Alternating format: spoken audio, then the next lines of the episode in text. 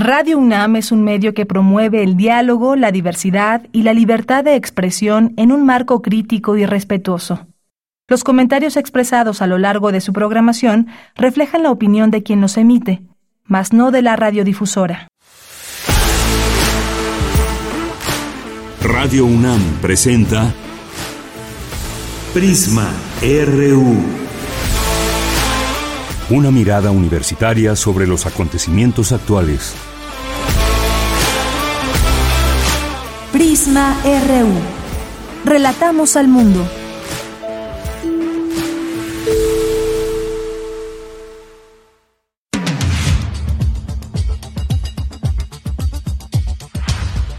Buenas tardes, hoy es miércoles 27 de diciembre del año 2023. Muchas gracias como siempre por esta sintonía a través del 96.1 de FM, a través de nuestra página de internet www.radio.unam.mx y les invitamos a que nos escriban en nuestras redes sociales X o Twitter arroba Prisma RU y en Facebook nos encuentran como Prisma RU. Les damos la bienvenida a todo el equipo, a nombre de todos ellos, soy de Yanira Morán y gracias por sintonizar este programa.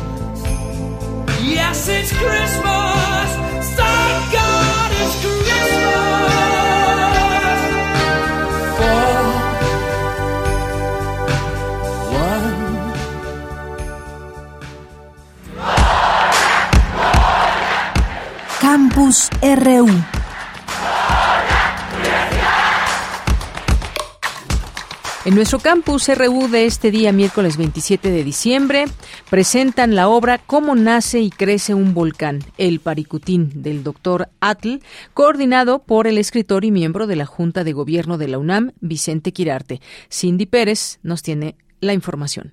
Deyanira, es un gusto saludarte. Muy buenas tardes. ¿Cómo nace y crece un volcán? El Paricutín es un libro que tiende puentes entre el arte, la ciencia y la literatura. Se trata de una edición facsimilar coordinada por el escritor y miembro de la Junta de Gobierno de la UNAM, Vicente Quirarte, que conmemora el 80 aniversario del nacimiento del volcán. El volumen es el resultado de la colaboración entre la UNAM y el Colegio Nacional. En la presentación, Anel Pérez, directora de literatura de la UNAM, recordó que en 1943 en tierra tierras michoacanas, el doctor Atl, amante de los volcanes, presenció un extraordinario acontecimiento y por muchos años se dedicó a registrar el origen del paricutín.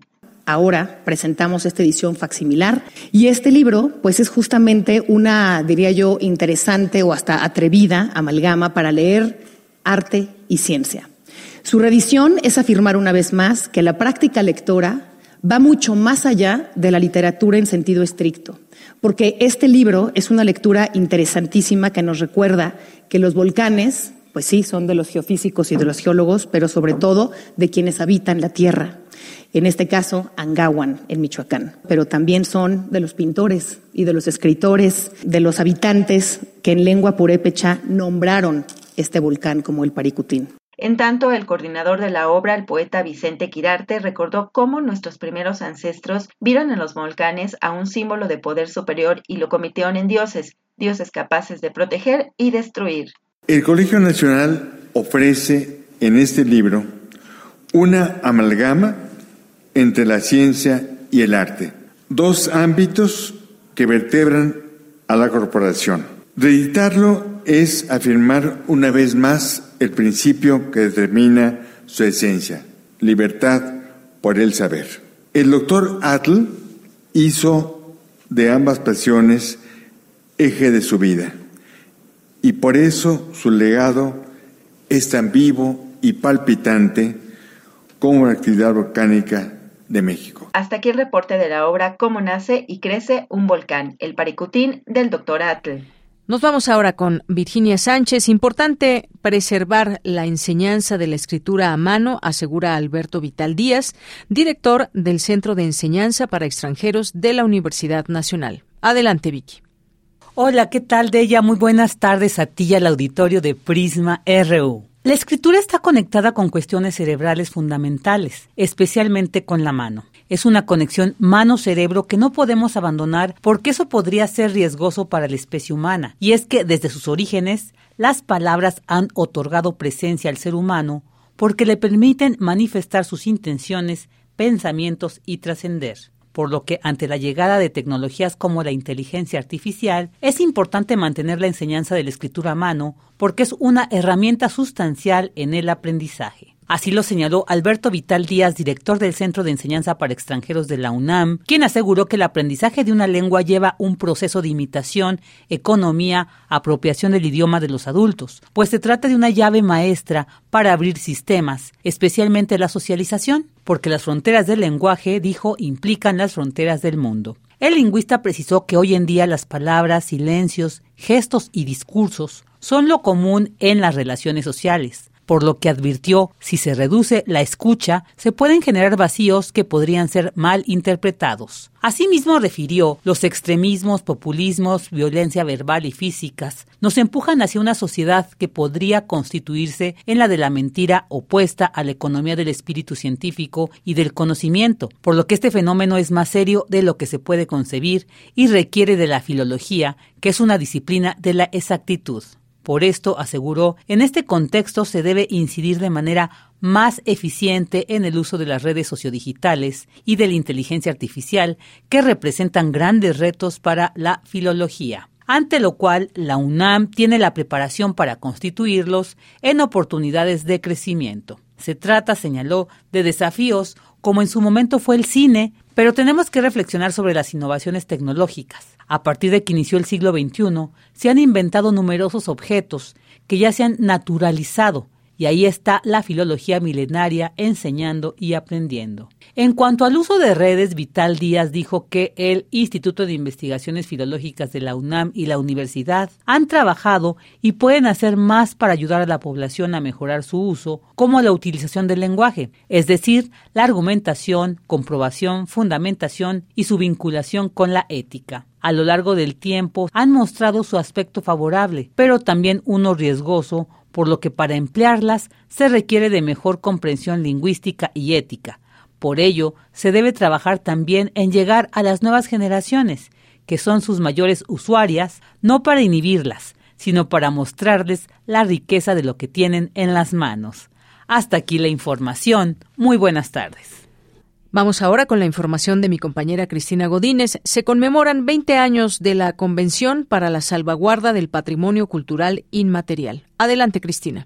Buenas tardes, Deyanira. Un saludo para ti y para el auditorio de Prisma RU. Al participar en la conmemoración del vigésimo aniversario de la Convención para la Salvaguarda del Patrimonio Cultural, José Luis Perea González, secretario técnico del Instituto Nacional de Antropología e Historia, expuso que el patrimonio cultural inmaterial es el conjunto de expresiones, conocimientos y técnicas, así como tradiciones que las comunidades reconocen como parte de su identidad y que se transmite de generación en generación. En una interacción con la naturaleza y su historia, un espejo de mil imágenes, presentes en todas las expresiones de la vida, formas de ser, de saber, danzas, rituales, música, textiles, lenguas indígenas, ritos, poesía, una actitud ante el destino, una riqueza forjada colectivamente. El antropólogo recordó que hace 20 años se adoptó por más del 90% de los Estados miembros de la UNESCO esta convención que constituye el primer instrumento multilateral vinculante para salvaguardar el patrimonio cultural inmaterial a nivel mundial. México lo adoptó el 14 de diciembre de 2005.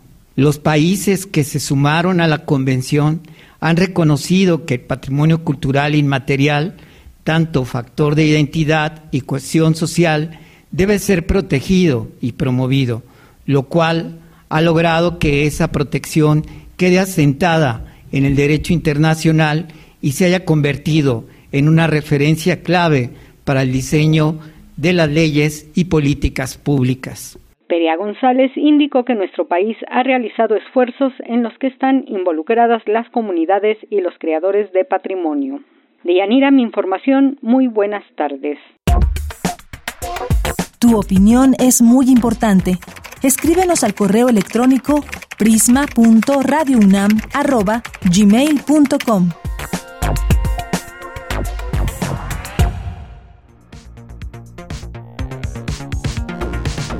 La red de radios universitarias de México y Radio UNAM presentan a los ganadores de Nómada, el concurso de bandas musicales y de podcast documental que convocó a estudiantes de instituciones de educación superior de todo México.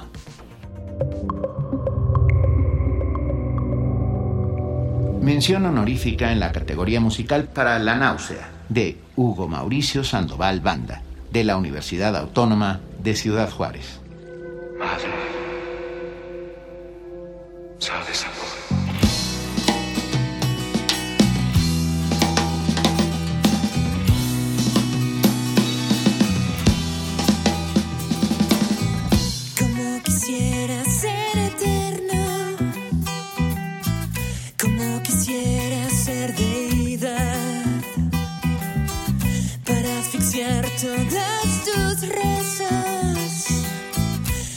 dejarte respirar.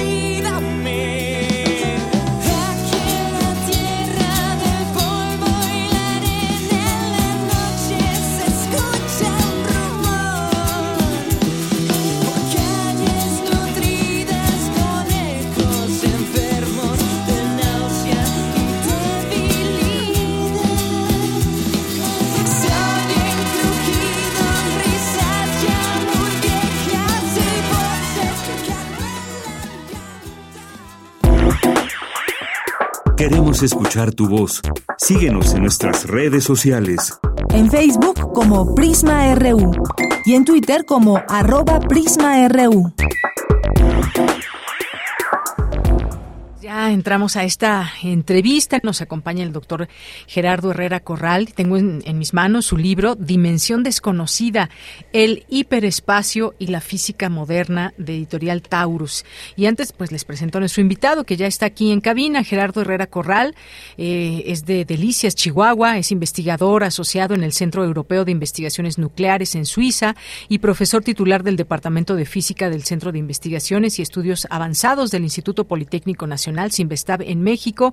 Ha publicado más de 500 artículos especializados en el área de física, de partículas elementales. Es autor de varios libros como El Higgs, El Universo Líquido y El Gran Colisionador de, eh, de, hadrón, de Hadrones en, en 2014, Universo, entre otros. Y bueno, pues un estudioso, por supuesto, de estos temas y conceptos que hay. Y este libro que de entrada nos llama la atención, Dimensión Desconocida. ¿Qué es esto? El hiperespacio espacio, la física moderna, los conceptos de tiempo y espacio. Bienvenido, doctor. Gracias a, que vino. Gracias a usted por estar aquí en Prisma RU de Radio UNAM. Muchas gracias por la invitación, Deyanira. Encantado de estar aquí con ustedes y con tu auditorio. Oiga, doctor, pues muy interesante todo esto. Nos lleva a dimensiones desconocidas, a la quinta dimensión, la cuarta dimensión, ¿qué es todo esto?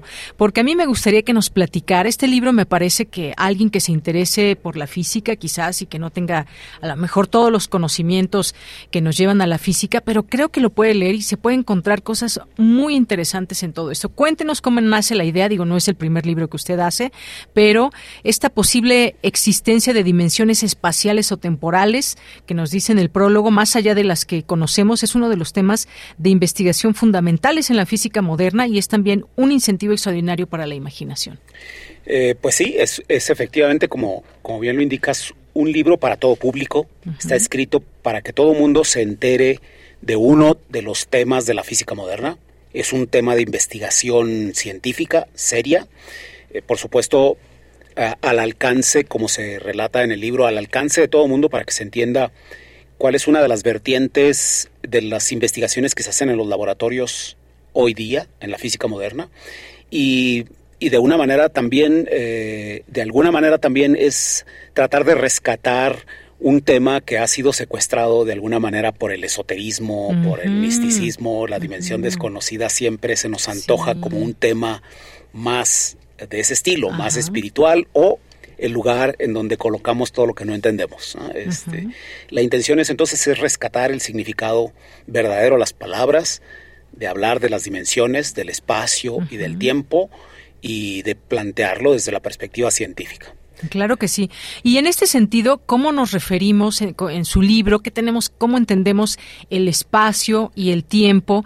Y de pronto, ahora que usted nos lleva en este libro a la dimensión desconocida, ¿cuántas dimensiones existen? Eh, de pronto se ha hablado de que hay varias dimensiones. Eh, ¿Cómo podríamos o podríamos definir que hay varias más dimensiones que no se conocen? ¿Cómo, cómo nos vamos adentrando a estos conceptos?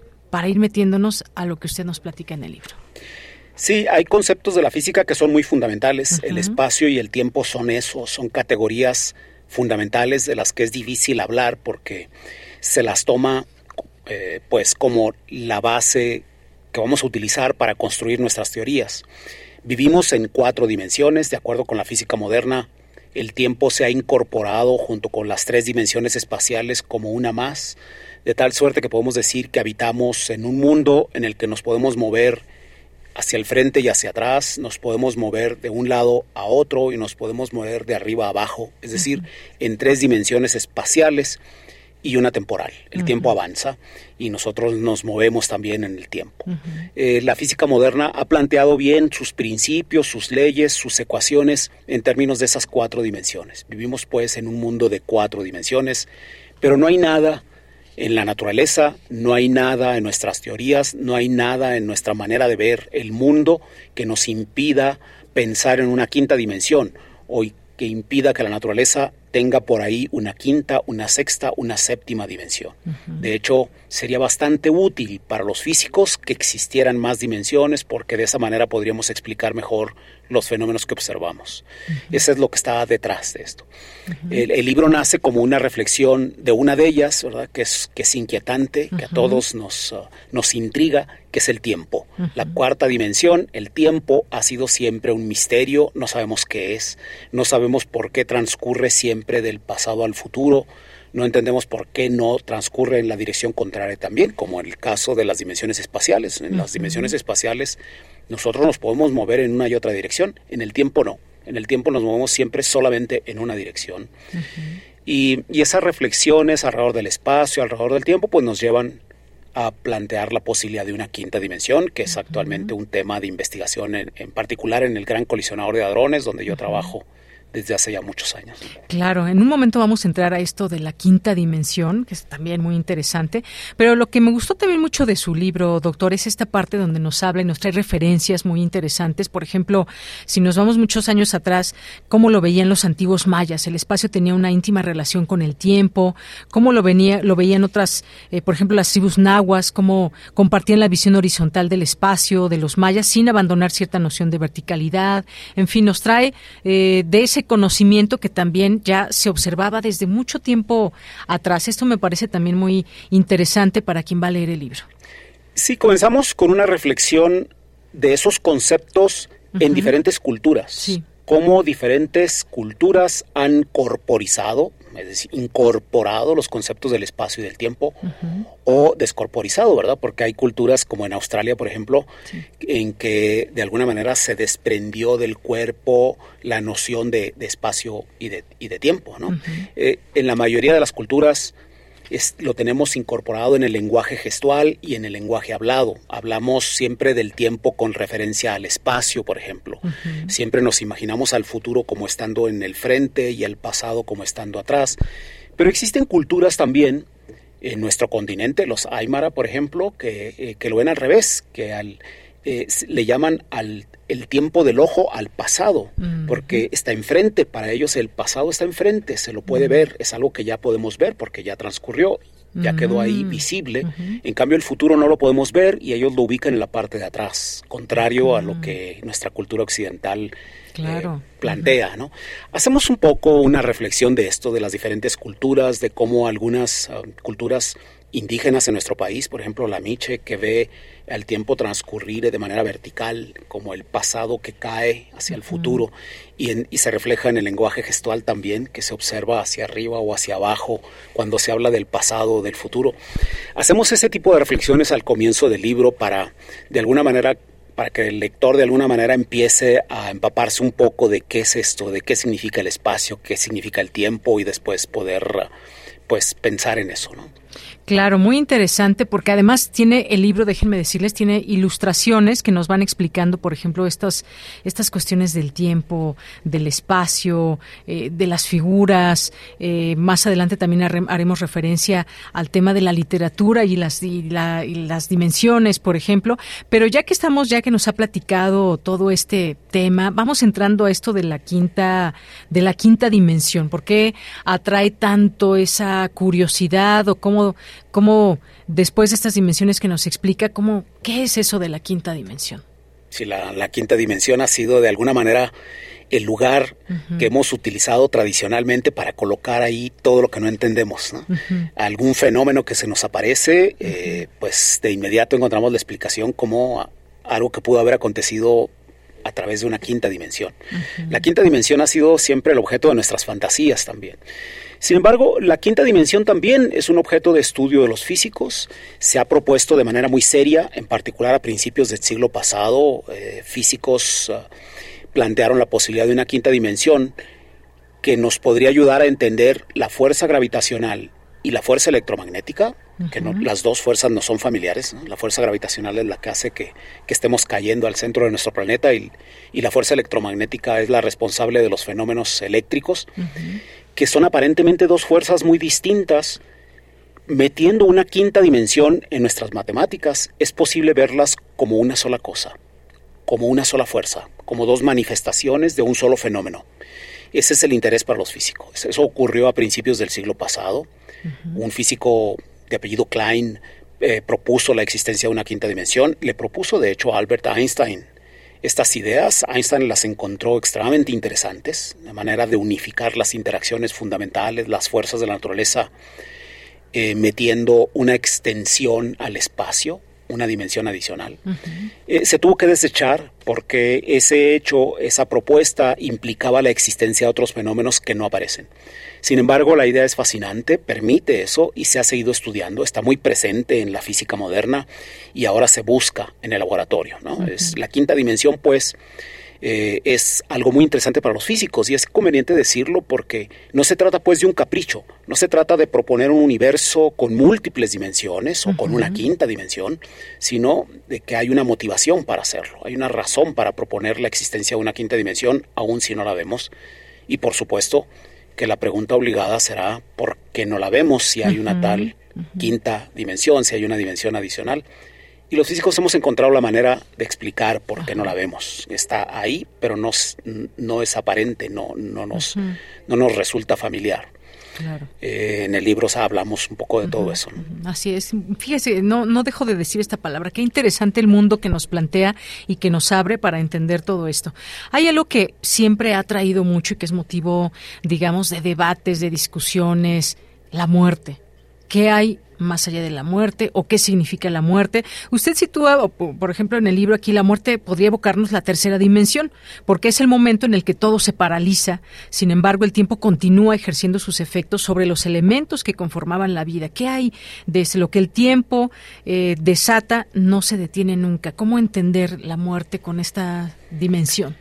Bueno, hacemos en el libro el ejercicio uh -huh. de ir progresando capítulo a capítulo con uh, el número de dimensiones. Uh -huh. Hay un capítulo dedicado a un universo de cero dimensiones. Sí. O sea, nos, ¿Cómo nos podemos imaginar un mundo en donde no hay dimensiones? Uh -huh. eh, después dedicamos un capítulo a, a la dimensión 1. Pensemos en un mundo con una sola dimensión, con dos dimensiones, con tres dimensiones, etc. -huh. Por supuesto que eh, una, una reflexión muy interesante aparecerá en el en el capítulo en el que hablamos de la cuarta dimensión, porque uh -huh. ahí aparece el tiempo y vemos al tiempo como el facilitador, eh, el que desarrolla las cosas. Uh -huh. En el que un, un mundo eh, camina, progresa, evoluciona. Un mundo de tres dimensiones sería un mundo de, de la arquitectura, es el, es el uh -huh. mundo de los monumentos fijos, de lo que no se mueve, del paisaje eh, estático, de la fotografía, ¿no? del, del sí, momento. Sí en ese sentido eh, nos damos cuenta de que el tiempo genera una geometría, de que el tiempo genera también, en cierta manera, vida, ¿no? Es, uh -huh. es en ese sentido.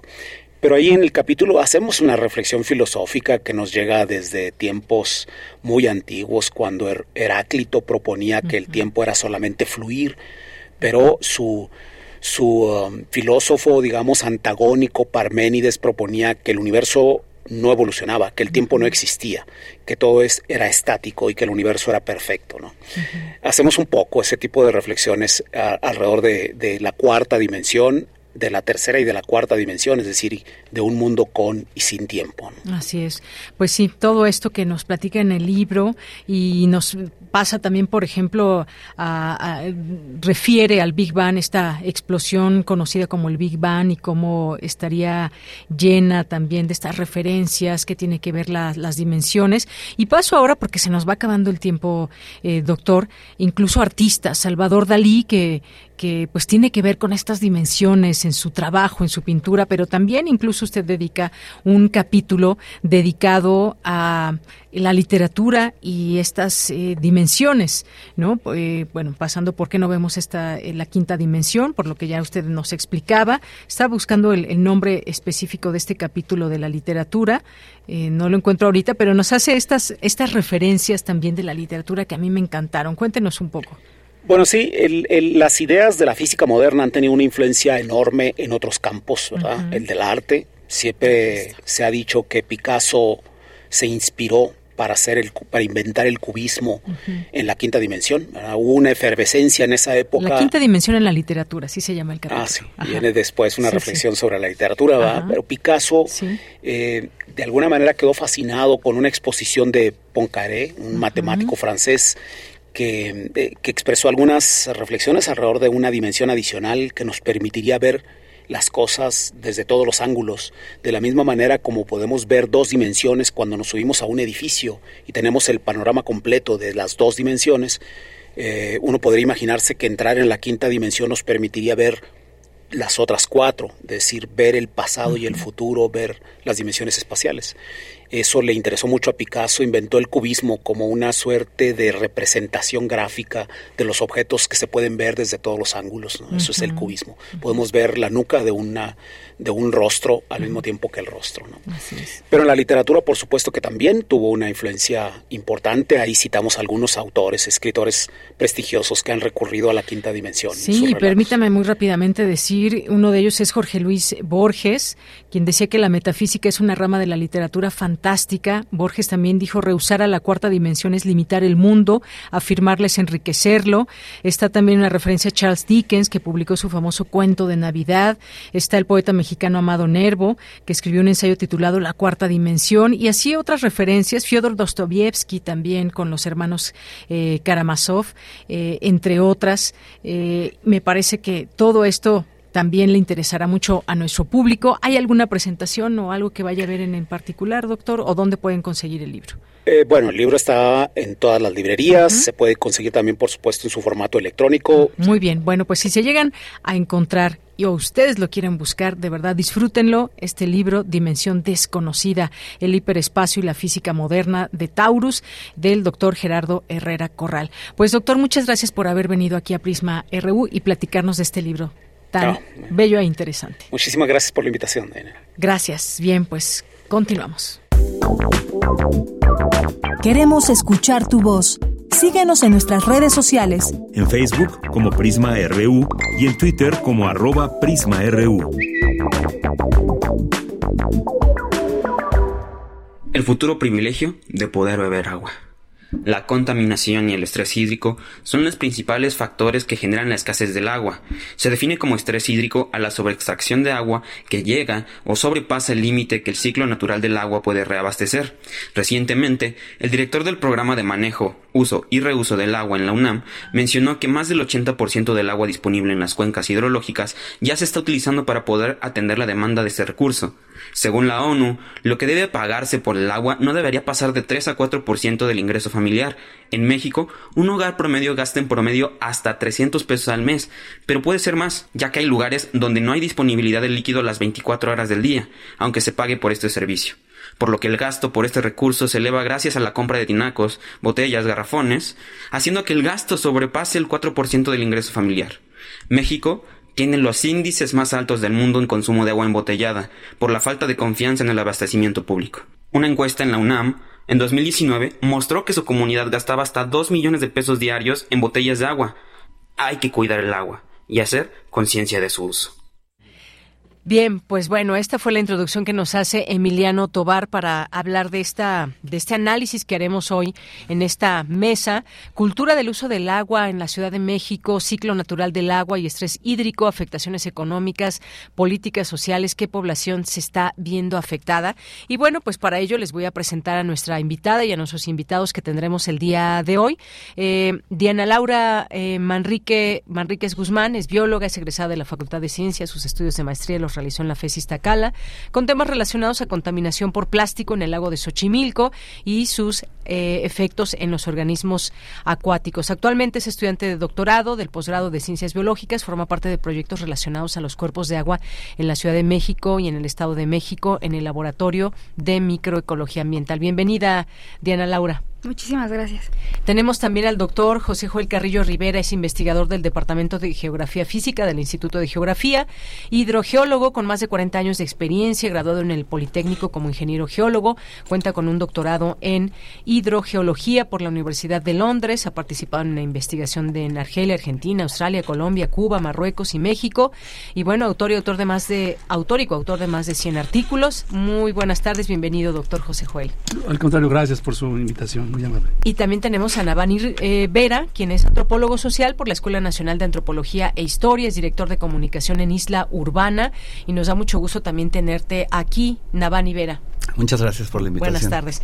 Pues vamos a entrar a este tema porque el tiempo siempre nos apremia y a mí me gustaría eh, preguntarles sobre pues cuando hablamos de cultura del uso del agua en la Ciudad de México, ¿a qué nos referimos? ¿A qué nos estamos refiriendo? Siempre se nos habla, hay que ahorrar agua, hay que cuidar el agua, pero ¿a qué nos referimos con cultura del uso del agua en la Ciudad de México? ¿Quién quiere empezar?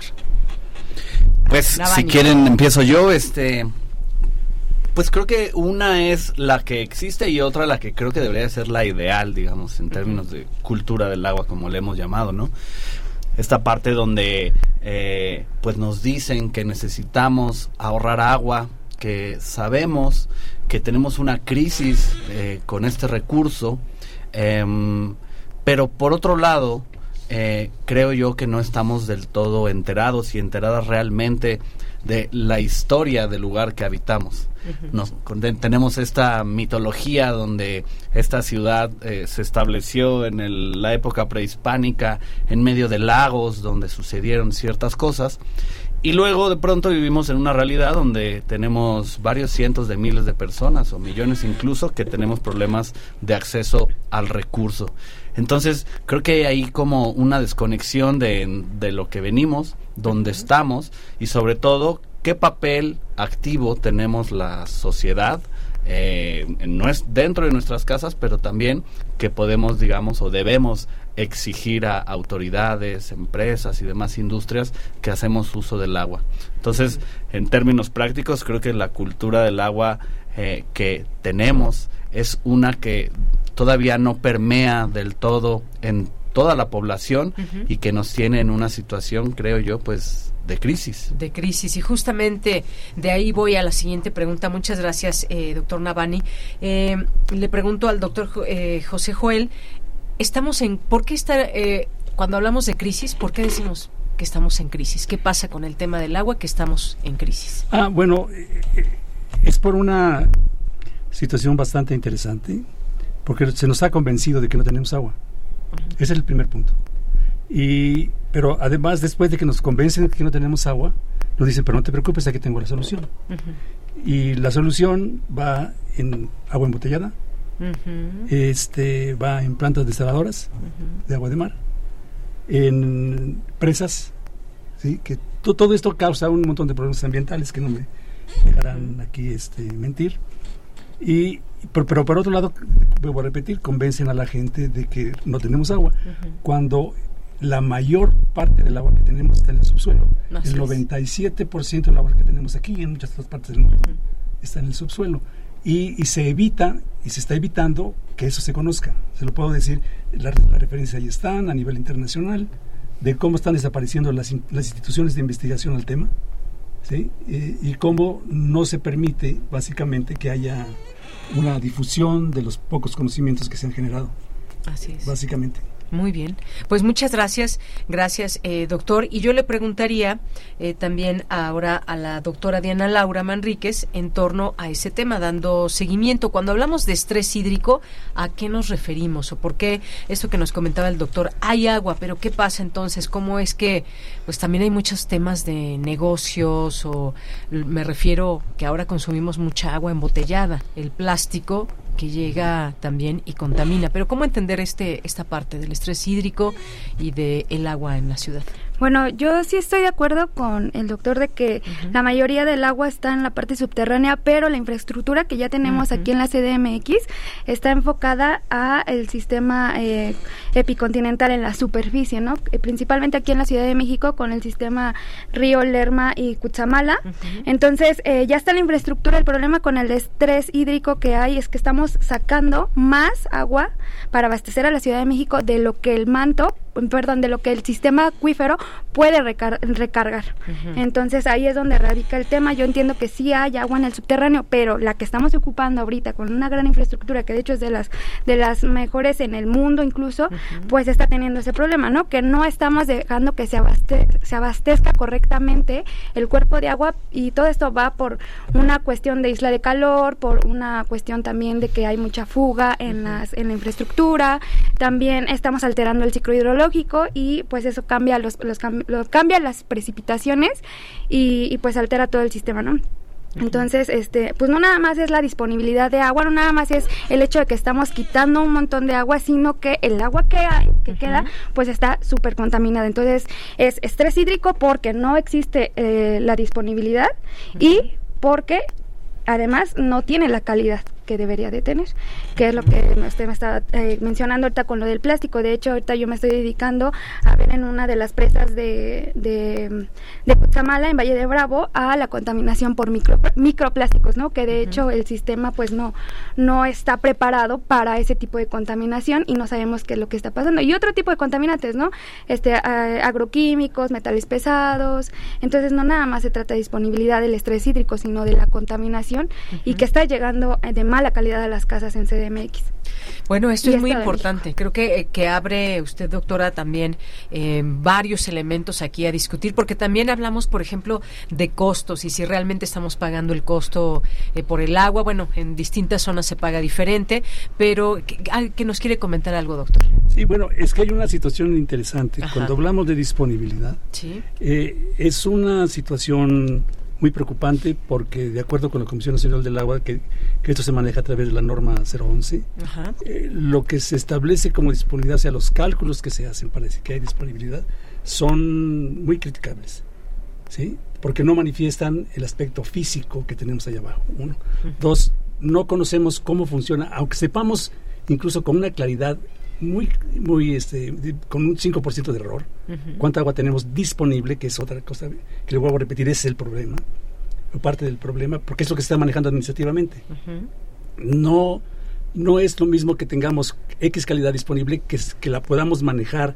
Porque usted puede tener muy poca agua, pero puede manejarla de una forma, digamos, óptima para poder obtener el agua que usted requiere para las necesidades que tiene. Es más, Aquí el problema está en que el agua que tenemos, como no sabemos cómo está funcionando, todo ese 97%, o sea, si arriba tenemos solo, lo que usted observa, solo es el 3%, por abajo hay una inmensa cantidad, e, esa agua está funcionando y como no sabemos cómo funciona y como no, y como no le ha importado a los tomadores de decisión, no se establece un programa de ordenamiento territorial acorde con lo que tenemos podríamos estar de acuerdo con, Diana de que, bueno, sí, es que tenemos poca agua, vamos a decirlo.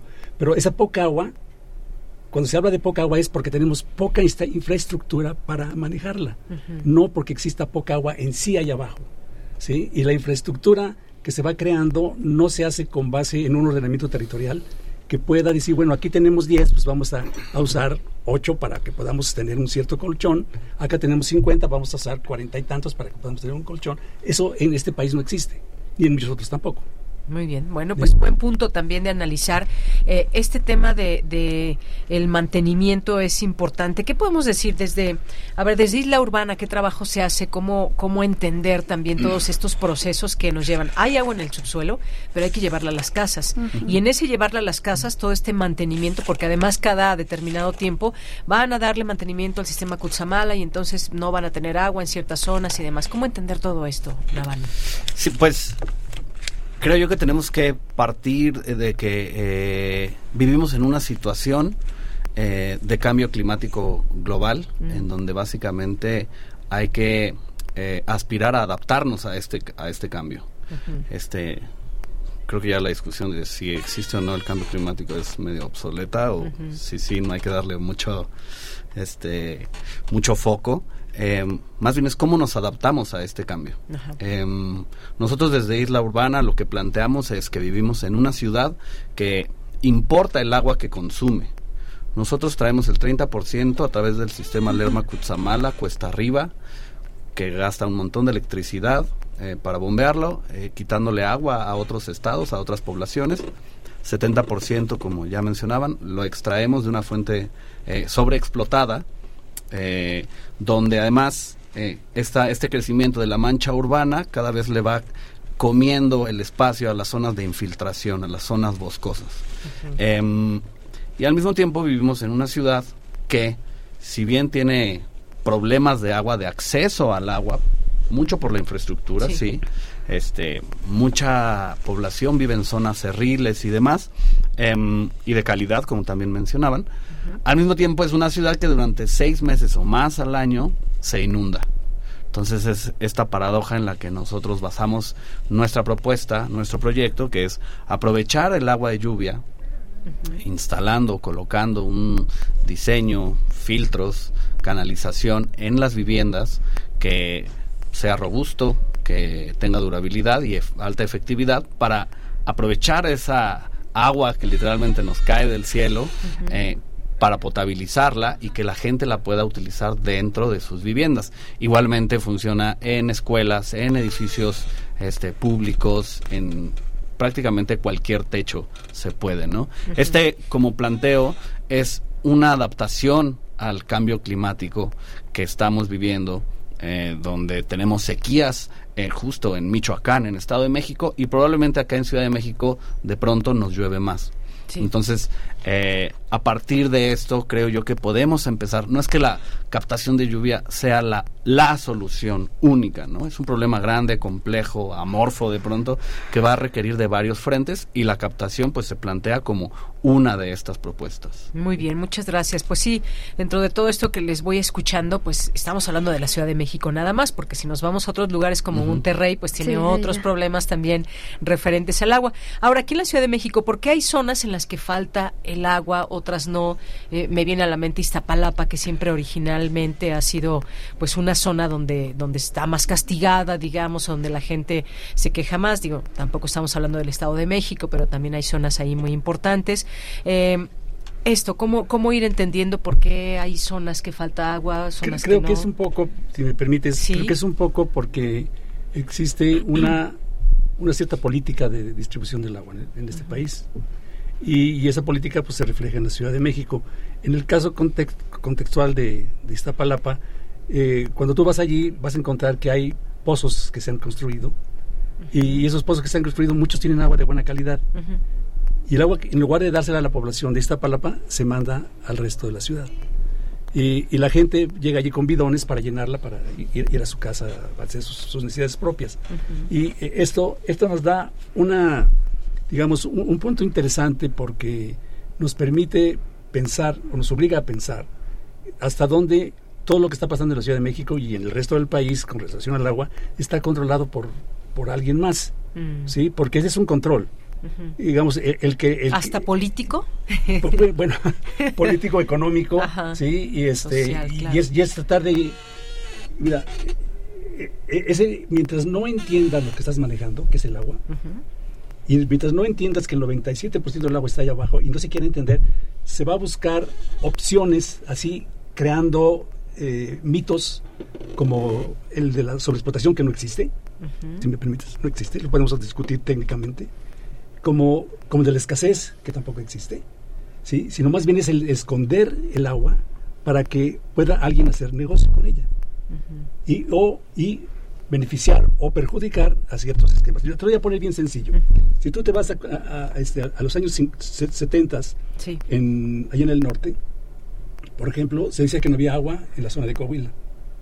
Llegó la General Motors y sus estudios tiene desde esa época sacando agua para su planta. ¿sí? Ahora, si te vas a Monterrey, se dice también que no hay agua. Entonces, ¿cómo es que llega este, una, una empresa extranjera a, a- a instalarse? ahí? Refresqueras y más. Ajá. exactamente. Entonces, bajo ese esquema, estamos en una preocupación, digamos, debería dar una preocupación importante, porque existen otros puntos. Es que hay una situación aquí que, hablando de situaciones sobre el tema, como que el agua se ha, digamos, este, hecho como, como una spray, un spray así, este, sea, eh, en donde cada quien estudia su partecita y no ve las otras partes que corresponden al agua. ¿sí? No, no se ve, en consecuencia, no se ve el agua como sistema. Muchos nos preocupamos, yo, yo me, puedo a poner en, en la lista, pues por la parte de cómo está funcionando, pero yo no estaba muy preocupado sobre la parte social, sobre la parte económica, sobre la parte jurídica, que, es, que es muy importante, ¿sí? Y, y que, y que es donde todas las cosas se establecen, ¿no? Muy bien, muchas gracias. Bueno, para ir cerrando, vamos a tener una, una colaboración más por cada uno, eh, tratando de que sea breve. Yo quisiera preguntarle aquí a, a, la doctora Diana Laura por el tema de la calidad, porque yo recuerdo todavía antes del temblor del 85, mucha gente tomaba agua de la llave de su casa. Después de eso, pues bueno, con los derrumbes y demás hubo muchas cosas, la infraestructura se afectó, pero pues ya tiene mucho que pasó el temblor del 85 y ahora pues nos cuidamos mucho del agua o hervirla o mejor tomarla de garrafón. ¿Son ideas creadas o realmente cómo es la calidad del agua? No, la sí, la calidad del agua es, está afectada. Sí, no es buena. eso sí es Ajá. definitivo, ¿eh? Sí. Y de hecho, este pasa el, el agua pasa por una potabilizadora que no tiene la capacidad para le, dar la calidad que realmente merecemos los, los de la Ciudad de México, ¿no? Y los del Estado de México. Entonces, pues hay un problema ahí que no tenemos, eh, pues sí, la infraestructura para, para realmente consumir agua de, de buena calidad. Y pues yo, eh, nosotros lo que tratamos de hacer es tratar de comprender el problema porque y, y abrir los ojos y decir, ¿sabes qué? Hay este un montón de metales pesados, hay un montón de este cianotoxinas mm. que no se están tratando y pues nosotros estamos muy confiados de que abrimos la bueno, sí. de que abrimos la llave y estamos este consumiendo un agua saludable, pero la mayoría no cumple con las normas que deberían de ser tanto de bacterias como de metales pesados. Entonces, ¿Qué es lo que está pasando? Que cuando se pide una, una prueba de calidad de agua, los datos no están reflejando lo que la realidad es. ¿Por qué? Porque no les conviene que sepamos que el agua que nos llega. Entonces, este, pues hay, nada más eh, dejar eso ahí que no, es, no nos están diciendo la verdad de la calidad del agua que tenemos en nuestras casas. Muy bien. Pues se nos acaba el tiempo, tenemos un minuto para cada uno para que mm. pues ya podamos salir y terminar esta, esta mesa tratando de dejar pues algo a nuestro público en referencia a este a este tema. Doctor. Sí, bueno, pues nada más para terminar y, y tomando lo que está comentando Diana, eh, seguro que tiene razón, ella, está hecho, ella seguro ha hecho muchos estudios del tema, pero la, la, situación está aquí que el agua subterránea no es solo como si fuera agua de un tinaco, uh -huh. tiene muchos lo que nosotros llamamos flujos y esos flujos tienen diferente calidad. Uh -huh. Entonces aquí por eso sigo insistiendo que es importante saber cómo funciona, porque si nos dirigimos a ciertos flujos específicos no van a tener los problemas, por ejemplo, que se, que se tienen ahorita de, de, este, de calidad del agua, uh -huh. porque eh, se, se, pueden, se pueden obviar. ¿sí? Entonces bajo ese esquema eh, es el reto, pero como que es un reto que el gobierno federal, federal uh -huh. no quiere enfrentarse. Ya, muy bien, muchas gracias. Navani, ¿con qué bueno, cierras? A manera de cierre, nada más creo que estamos en un momento donde se, la realidad nos está exigiendo a todos, sociedad civil, sociedad civil organizada, gobiernos, empresas, industrias, eh, tomar conciencia sobre la situación e informarse. Eh, de nada sirve que nos pongan campañas donde digan nada más cuida el agua uh -huh. si no entendemos y contextualizamos a profundidad el, la problemática, ¿no? Entonces, creo yo que da, seguir hablando del tema, que se sigan abriendo espacios sobre estos, profundizar sobre el tema. El doctor menciona que no hay sobreexplotación. Es bueno que, que haya puntos encontrados y que uh -huh. nos informemos y, y, vayamos más a profundidad sobre ese tema, pero sin duda es un tema que nos atañe a todas y a todos por igual. Así es, sí. Pues no, de, no queríamos dejar pasar de hablar de este, de ese tema tan importante, quienes habitamos la Ciudad de México y cuando hablamos del agua, pues de pronto pues nos podemos hacer muchas ideas en la cabeza, pero ¿qué es lo que realmente pasa? ¿Qué dicen las expertas, los expertos re referente al tema de calidad, mantenimiento, todo un sistema que transporta el agua? Y bueno, pues ya tampoco hablamos mucho de costos, pero el costo que se paga en algunas zonas es más alto que en sí. otras y también tiene que ver con pues esa mirada tal vez también política eh, de cómo a uno y otro lugar se le cobra distinto, ¿no? Sí, incluso que no se cobra, tiene un subsidio muy alto, entonces Ajá, a la, la, gente no no pagamos tanto por el agua Ajá. y eso hace o que no, no pagamos le en demos realidad lo que se debería lo de que pagar. se debería porque ¿no? está subsidiado. No, un pequeño punto importante sí. aquí ya que habla el colega sobre, sobre sí. esto es que el el, más del 80% del agua que se usa en el país la paga, la, digo, la usa la agricultura y la agricultura no paga un centavo, bueno, o tiene, que- tiene, tiene cuota cero. Así es. ¿sí? Es- Importante ah, mencionar por- ahí está el punto, ¿no? este punto. Y, y entonces el resto del 20, el resto 15, 20% es lo que usamos nosotros y nosotros sí pagamos. Así es. Así de sencillo. Bueno, pues muchas gracias. Qué interesante poder escuchar sus, sus voces y sus, eh, sus eh, pues enfoques sobre este tema del agua. Muchas gracias, Navani Vera, doctor José Joel Carrillo Rivera, doctora Diana Laura Manríquez. Muchas gracias por estar aquí. Al contrario, gracias por su invitación. Gracias. Prisma RU. Relatamos al mundo.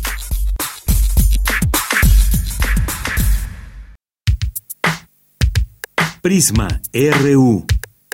Relatamos al mundo.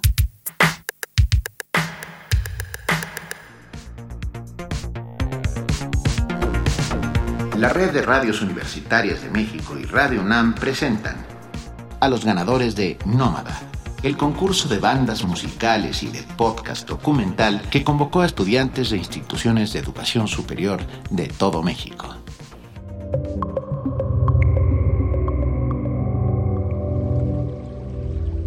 Mención honorífica en la categoría musical para Me está pasando, de Yeudiel Cuauhtémoc Infante Esquivel, de la Universidad Nacional Autónoma de México.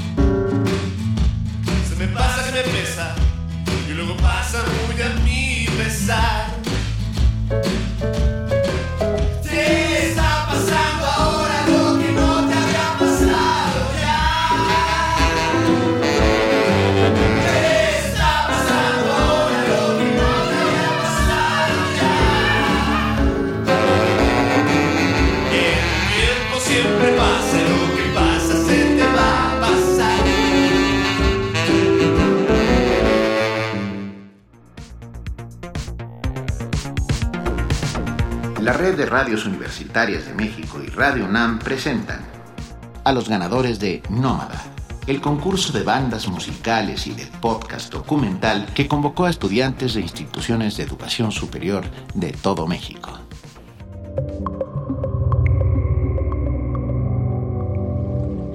Mención honorífica en podcast documental para Mujeres en las Sombras, de Natalia Mena Vázquez, de la Universidad Autónoma de La Laguna.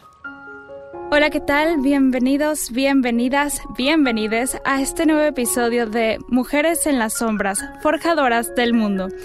Yo soy Natalia Mena y estoy aquí para llevarlos a un viaje fascinante a través de la historia y las vidas de estas mujeres pioneras, que a pesar de las adversidades lograron brillar con luz propia. Exploraremos cómo su valentía y determinación transformaron sociedades enteras, a lo largo de esta serie, investigaremos las vidas de estas mujeres extraordinarias que, desde la sombra, contribuyeron a la construcción de una base sólida para la igualdad de género y el progreso de la humanidad. Así que, acompáñanos a desentrañar los relatos de estas forjadoras del mundo. Juntos, desafiaremos el silencio histórico y elevaremos las voces de estas mujeres que merecen su lugar en el centro de la narrativa histórica. Esto es Mujeres en la Sombra, Forjadoras del Mundo. Comencemos a explorar el pasado para iluminar el presente. El día de hoy es nuestro primer episodio y nos sumergiremos en la vida de una verdadera pionera, alguien cuyo nombre te puede no sonar familiar, pero cuya contribución al mundo del cine es innegable. Estamos hablando de Alice Guy Blaché, la primera cineasta de la historia. Fue una directora revolucionaria que desafió las expectativas de su época y allanó el camino para las mujeres en la industria cinematográfica, llegando a producir más de mil cintas en una amplia cantidad de géneros. Así que, ¿qué te parece si te platico un poquito más sobre ella? Nuestra historia comienza con los padres de Alice.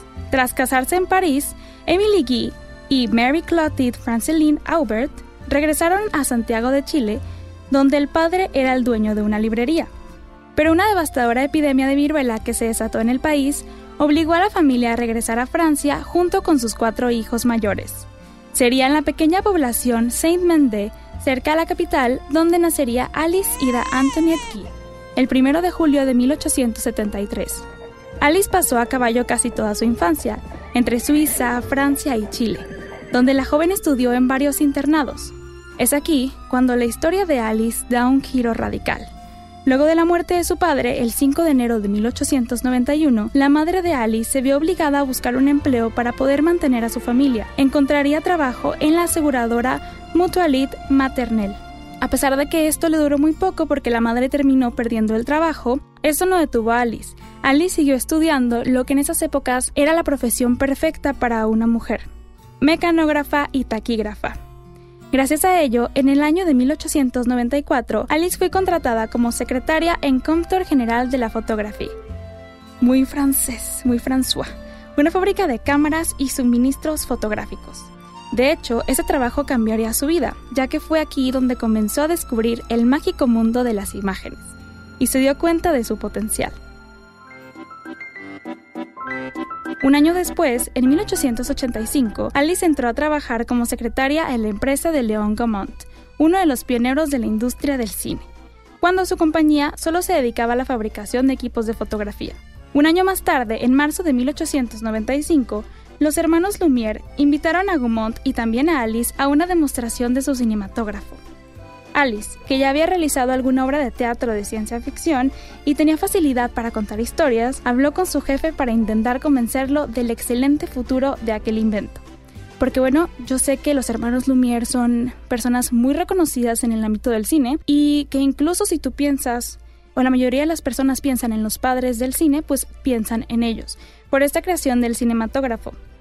Pero la realidad es que los hermanos Lumière en esas épocas estaban interesados en el lado más científico de este invento. Ellos no pensaban más allá en contar alguna historia o algo más fantasioso y ni siquiera en algo comercial. Estamos hablando de que ellos solo querían como dar a conocer históricamente que crearon un invento científico.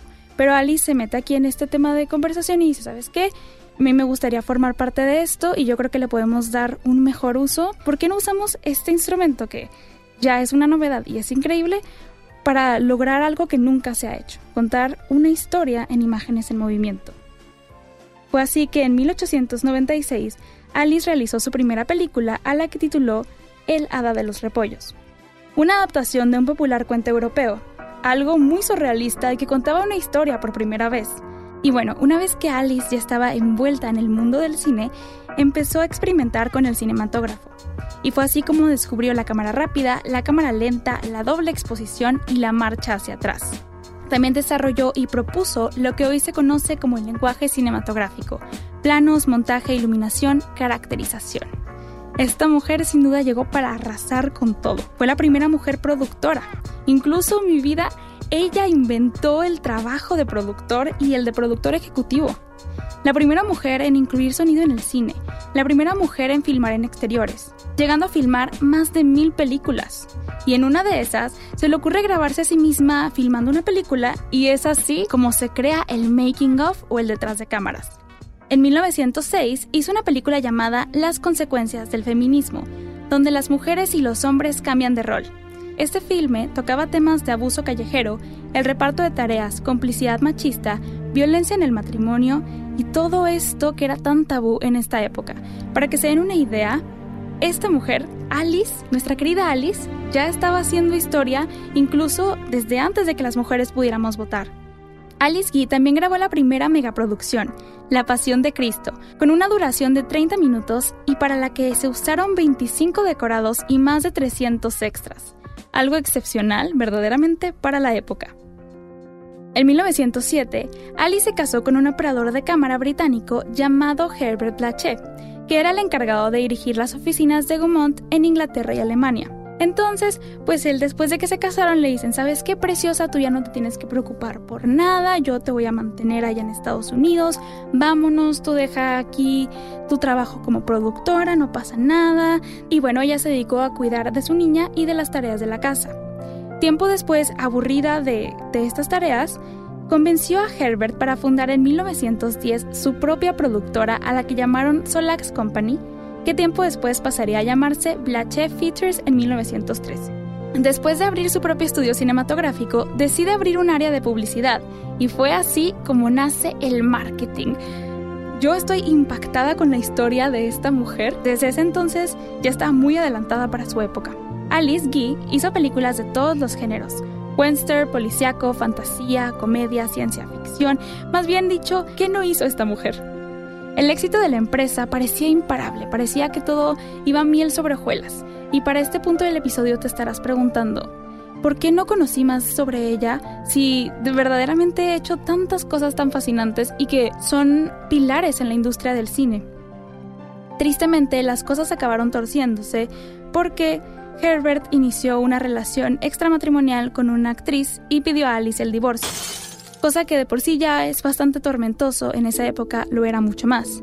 Y esta desagradable situación obligó a Alice a volver a Francia, volviendo a dejar todo, una casa productora, para empezar desde cero en Francia.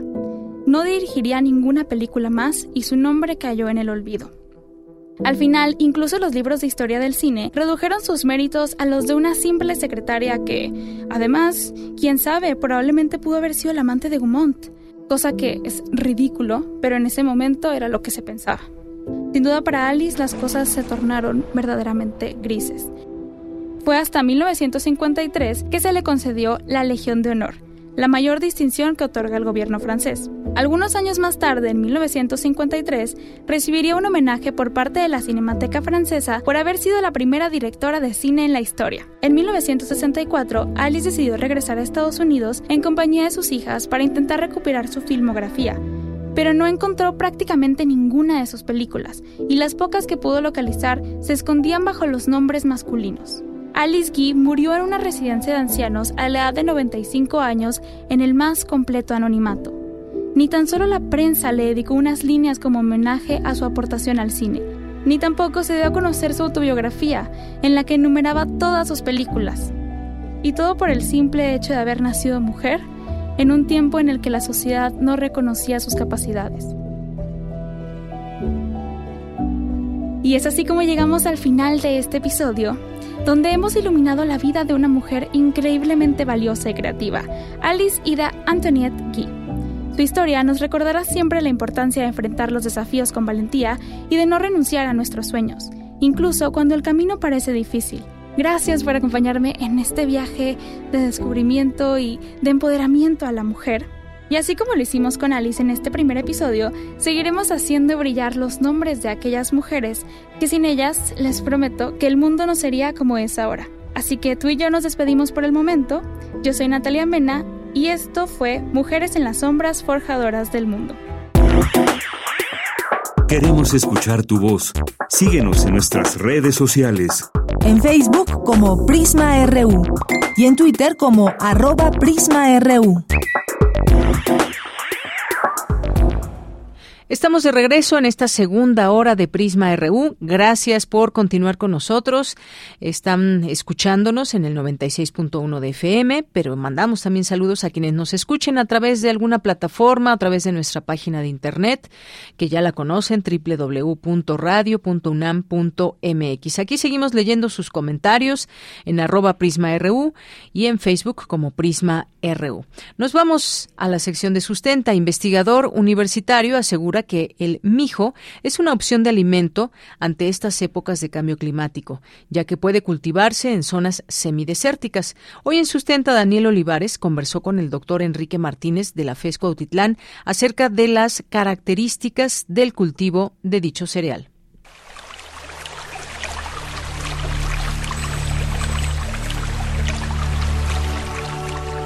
Sustenta, sustenta. Innovación universitaria en pro del medio ambiente.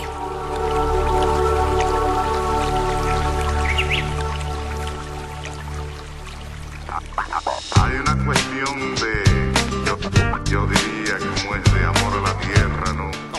Muy buenas tardes al público Radio Escucha que sintoniza Prisma RU a través de la frecuencia universitaria de Radio UNAM. Soy Daniel Olivares Aranda. Bienvenidos a este espacio sonoro sustentable. Bienvenidos a Sustenta. Hoy abordaremos de nueva cuenta el tema del mijo, considerado entre los cereales un superalimento. Para ello conversaremos con el doctor Enrique Martínez Manrique, académico, investigador y responsable del Laboratorio de Bioquímica y Fisiología de Granos de la Facultad de Estudios Superiores Cuautitlán. El mijo es uno de los ocho cereales más consumidos en el mundo. Es originario de Asia y se han encontrado en China vestigios de sus orígenes. Su producción anual se calcula en más de 300 millones de toneladas. La India produce más de la mitad, le sigue China y el continente africano, quienes abarcan alrededor de 40% de su producción. En América este porcentaje solo es de alrededor de 1 a 2%. El doctor Enrique Martínez Manrique señala que este cereal puede crecer en zonas de baja precipitación pluvial, de alrededor de 200 a 400 milímetros de lluvia por año, es decir, lugares considerados semidesérticos. Escuchemos al doctor Martínez Manrique.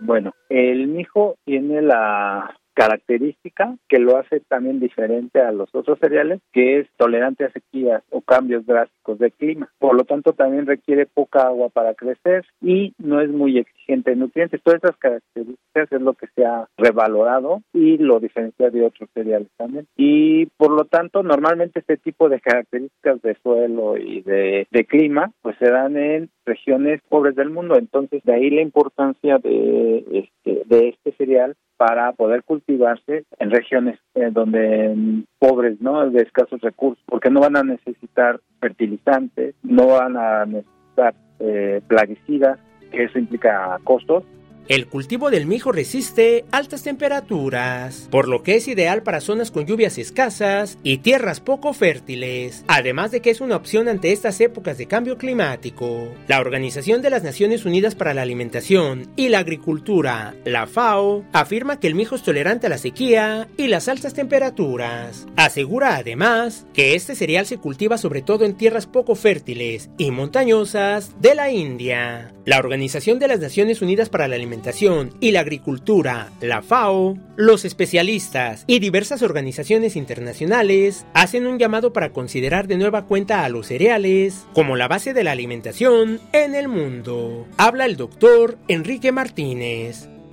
Como se ha comentado, tenemos un grave problema de obesidad, sobrepeso y obesidad en el mundo. Y en México no es la excepción, de hecho somos el primer lugar en obesidad en, en niños y el segundo lugar en adultos. Y este es un problema importante que tiene que ver directamente con lo que consumimos. Y el problema es que se consumen alimentos altamente calóricos, es decir, que aportan principalmente carbohidratos, grasa y sodio. Entonces la idea es que se utilicen los granos enteros o se complementen con otros granos para que mejoren su calidad nutrimental. Y el mijo tiene todo eso, tiene antioxidantes, tiene la fibra, entonces puede favorecer, disminuir la obesidad y el sobrepeso, que no es lo único, ¿no? Lo que comemos, pero también está la actividad física, este, y el consumir otro tipo de, de, alimentos, etcétera. Pero sí los cereales pueden este, contribuir a disminuir estos problemas de obesidad y sobrepeso en nuestro país. Sobre todo cambiando las formulaciones, que es lo que, por ejemplo, en nuestro laboratorio tratamos de hacer. Un alimento que consumen mucha gente de manera casi diaria, pero que les aporta principalmente carbohidratos y, y grasa. Si tienes alguna duda o comentario, puedes compartirlo a través de las redes sociales de Prisma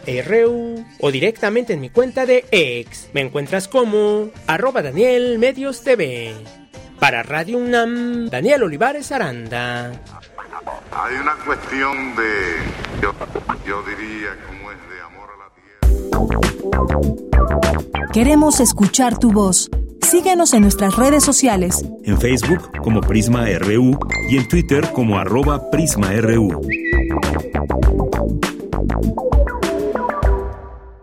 Y vamos a platicar ahora con dos mujeres que han participado en Intersecciones, que es una antología. Intersecciones es una antología de textos compilados después de tres años de trabajo en el taller literario Mandala, que incorpora variedad de temas, tratamientos y puntos de vista escriturales, por lo que ofrece un abanico de voces y colores. Según sus autoras, se trata de una antología fluida, muy acorde a nuestro siglo XXI, que integra géneros diversos, relato, cuento y poesía y cuya estructura rompe con la formalidad canónica. Y para hablarnos de esta innovadora antología se encuentran ya aquí en Prisma RU de Radio UNAM Mónica Cavazos y Fernanda Meraz, dos de las siete escritoras que participan en este libro. Mónica, Fernanda, bienvenidas. Muchas gracias. Gracias, gracias. Bueno, pues cuéntenme un poco más de intersecciones. Ya decía yo, después de años de trabajo en ese taller que tienen, literario, ¿cómo, cómo es que nace la idea? ¿Cómo eligieron a estas escritoras? De, ¿Cómo dijeron, cómo lo planearon? ¿Qué temas vamos a abordar o cómo fue? Sí, bueno, por el taller de Mandala Ajá. han pasado más escritoras, no solamente nosotras siete. Sin uh -huh. embargo, nosotras siete somos las que hemos estado constantemente durante, permanecido en el taller, ¿no? Durante, ahora ya tiene cuatro años, va a reiniciar el próximo con el quinto año de trabajo. Uh -huh. Y eh, bueno, pues la idea fue, fuimos convocadas todas, este, por Justina Hernández, que es la coordinadora del taller. Uh -huh y para allá, bueno, ya teníamos una buena cantidad de textos trabajados y poder este, seleccionar dentro de, de esos textos los que quisiéramos como autoras este, proponer para la antología. Eh, la selección de los textos fue personal de cada uh -huh, una. uh -huh. y bueno eh, después hacemos un proceso que de corrección de revisión que les podrá platicar un poco más Fernanda.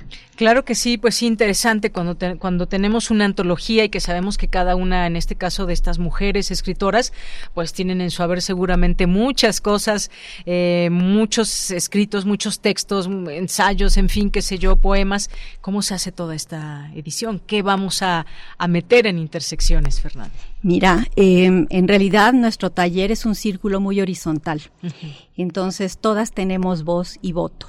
La convocatoria, la invitación para hacer un libro impreso eh, fue totalmente abierta y cada una de las autoras propusimos los textos que nos parecían más, eh, más fuertes o que nos gustaban más, digamos, fuertes en cuanto a potencia de, uh -huh. de mensaje, potencia escritural, ¿no? Uh -huh. eh, y, y, bueno, cada una los, los elegimos, propusimos uh -huh. y entre nosotras hicimos una revisión cruzada de los textos.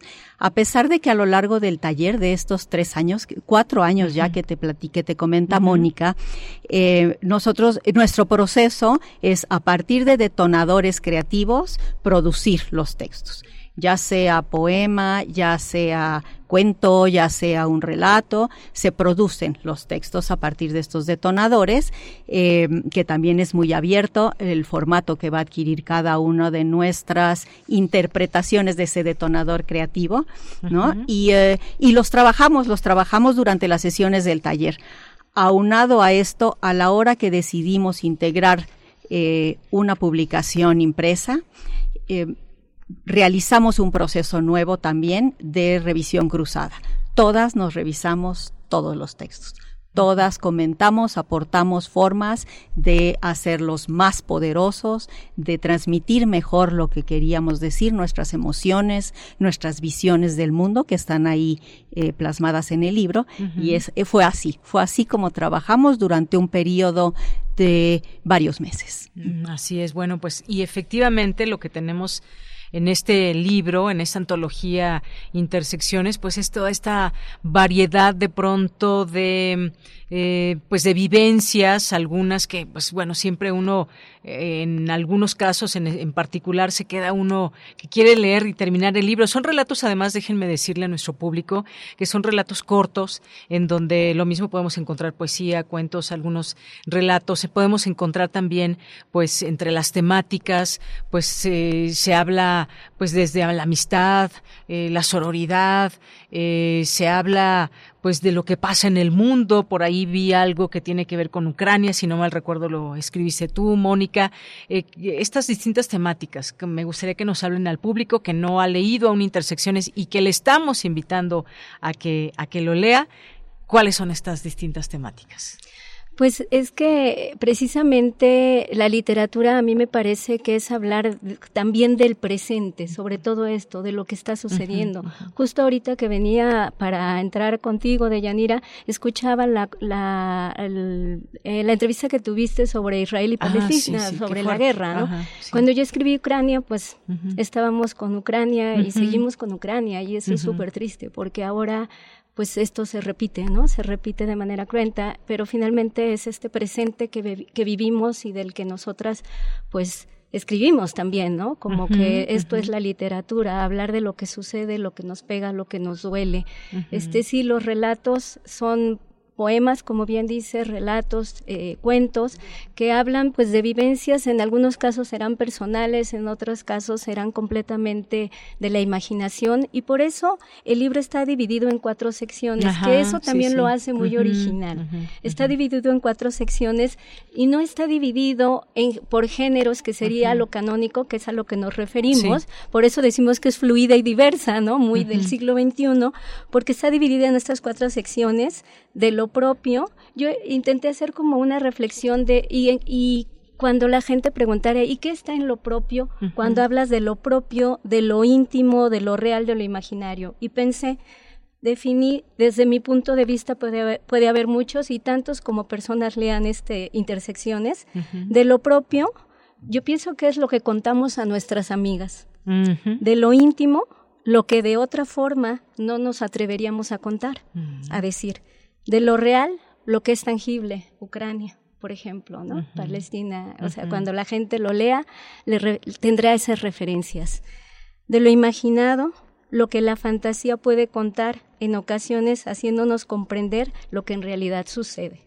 ¿no? Esas son como yo podría definir estas cuatro secciones en las que vas avanzando en la, en la lectura y te encuentras un relato y, e inmediatamente después de ese te encuentras un poema y después de ese tal vez otro poema, pero luego regresas a un cuento y entonces hay un reto ahí también para quien lee. Es un reto eh, para pues para enfrentarte a un libro diferente. Claro, y además también ambientes, ¿no? Yo creo que también esta parte que nos ilustra, que nos lleva a estos sitios, a estos lugares, a imaginar, que también, pues justamente es una parte muy importante de la literatura. Quien está leyendo, pues va imaginando todos estos ambientes que nos está platicando, en este caso, las autoras, eh, incluso pues un poco pensar, sí, en esos ambientes, en esas descripciones, el carácter de, de los personajes, de las mujeres, de quienes están también metidas en estas, en estas páginas. Eso, eso también me parece que, que es muy importante, Fernanda. Sí, por supuesto.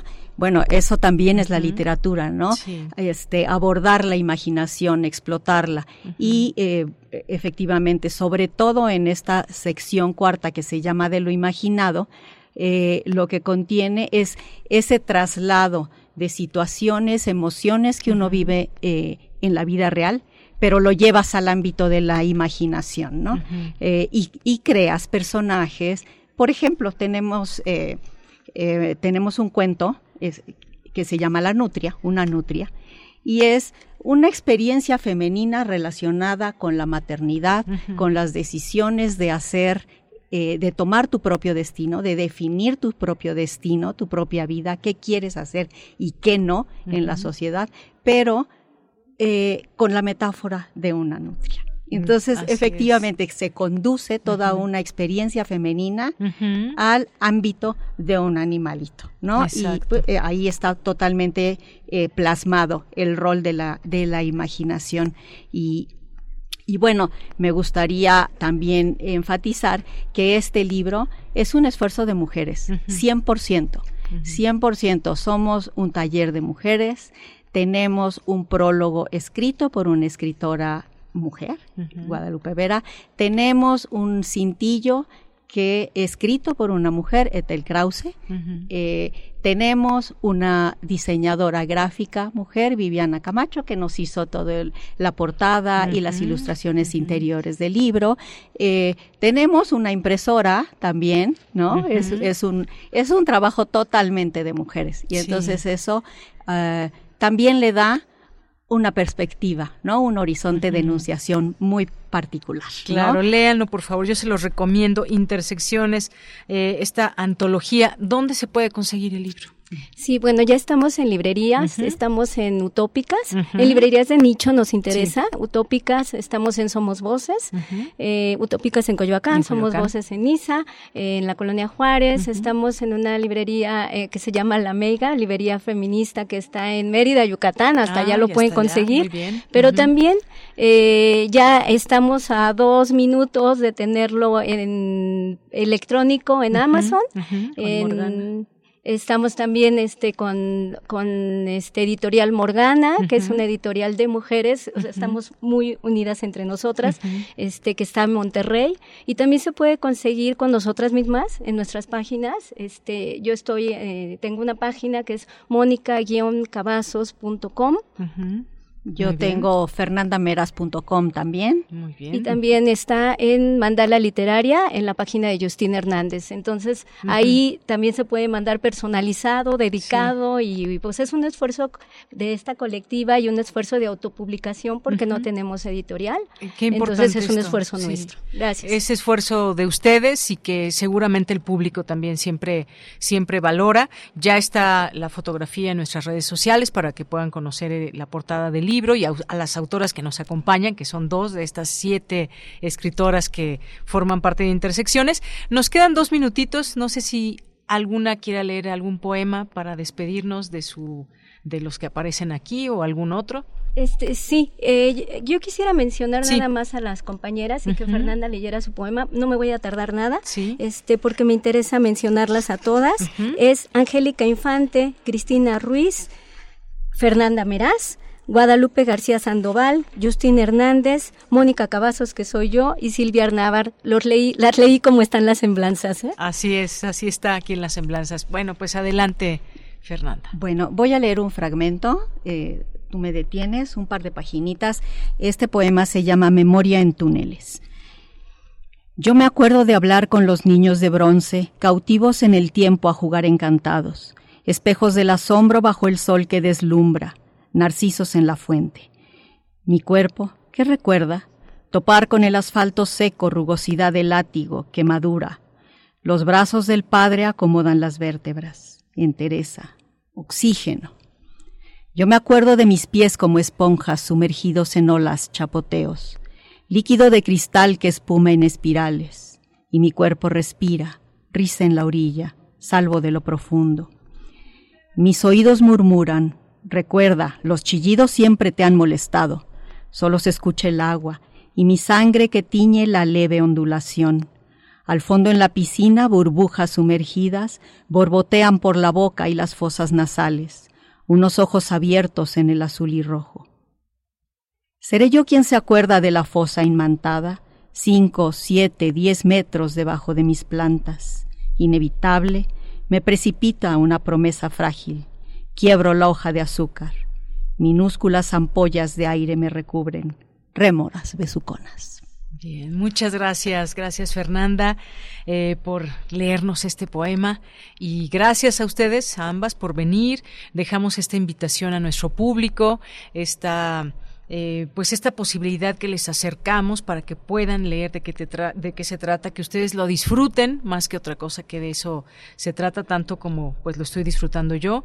Y pues aquí este espacio es abierto. Cuando quieran venir, aquí estamos para para que se hagan escuchar a través de estos micrófonos. Muchas gracias. Gracias, Deyanira. Gracias, gracias Mónica y a Prisma RU. Muchas gracias. Gracias, Mónica Cavazos y Fernanda Meraz. Intersecciones, antología. Léanla. Prisma RU. Relatamos al mundo.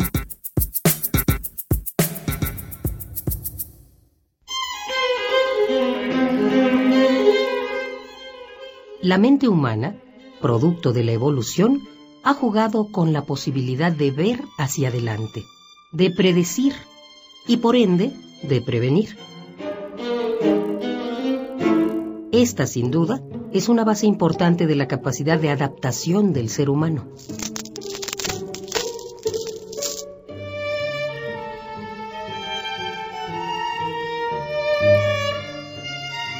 Con oficio ha cristalizado y capitalizado la enorme habilidad de predecir.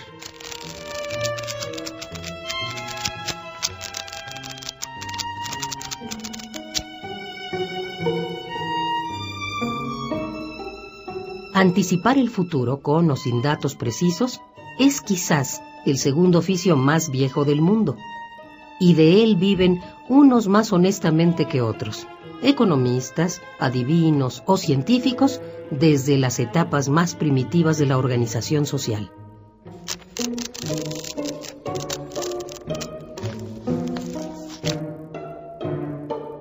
Hoy, la infraestructura, la inversión, la tecnología, el empleo, el ingreso y el consumo son variantes o palancas que manejadas con oportunidad, habilidad y sabiduría pueden lograr una economía socialmente sana.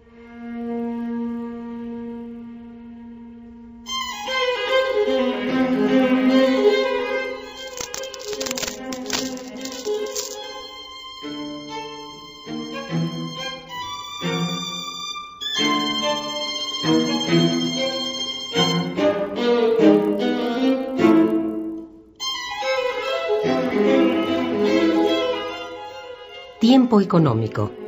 Antonio Monroy.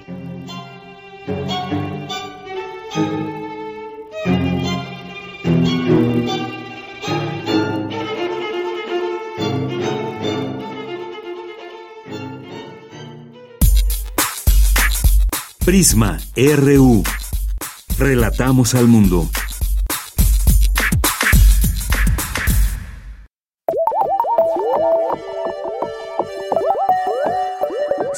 Real. Más allá de las verdades están las realidades.